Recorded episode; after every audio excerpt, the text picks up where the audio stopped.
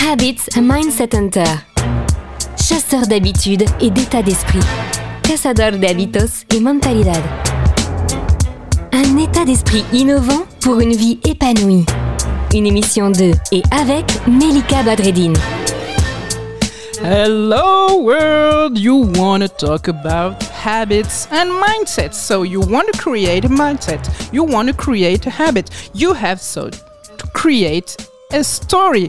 What is a habit? A settled or regular tendency or practice, especially one that is hard to give up. It's something that you do often and regularly, something sometimes without knowing that you do it. First of all, I want to share Caro's story. I've been blessed with a life of good health. I'm 51. I've had chronic endometriosis for the last couple of years, trying many herbal remedies and procedures and spiritual quests to relieve the pain. Three weeks after changing my diet, my pain subsided from the endometriosis and has not returned. So, Carol was blessed. It's now six weeks later and I'm pain free. I'm swimming a kilometer a day now and meditating, and the emotional healing techniques have allowed me to feel more present. The mind thinks that it's complicated, that we can never manage it. Eating healthy and so much more easy and stress free than eating processed food that we are not naturally means to it. This work is designed so that we empower ourselves by creating good habits. I feel very happy to say that it's now my new lifestyle. I never thought that I would be able to commit so strongly, so easily to something like this. So, people, how to create a new exercise habit now. Let's talk about resilience. Yes, it's about resilience and mindset, how our thoughts affect our habits. So let's talk about mindset.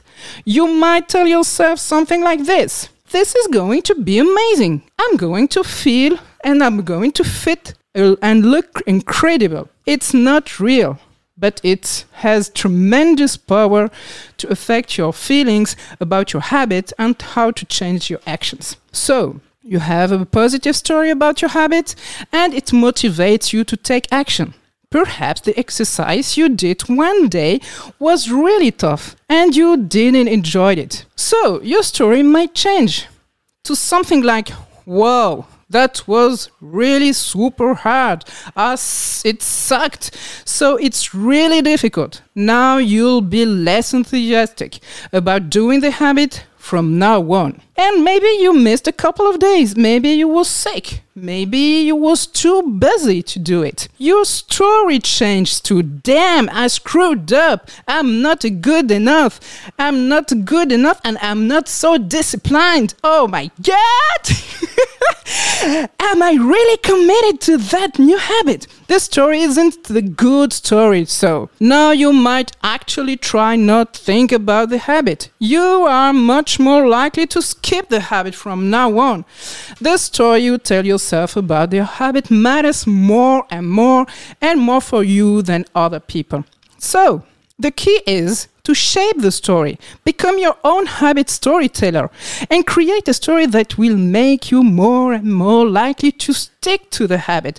Telling a good story, what is it about? The, sto- the truth is that none of these stories is actually true. All of this is just is in your mind. It's all mindset, okay? So it's all resilience. They are just narratives we made and we have made up in your mind about going and what's going on. The reality is what's happening and is in an ideal world we would just drop the stories and be present with the moment, experiencing reality as it is. This is not such a thing as an ideal world. We tell stories. That's what we do. So, people, the key is to realize when you're telling a negative story, that's going to make you quiet the habit and instead create a more helpful story. So, goodbye for new, new, new adventures! Cette émission est maintenant terminée et comme dit Melika, fuck bullshit, love. Retrouvez l'ensemble des podcasts de Melika sur toutes les bonnes plateformes de streaming. Info, actu, formation, coaching, ouvrages sur melikabadredine.com.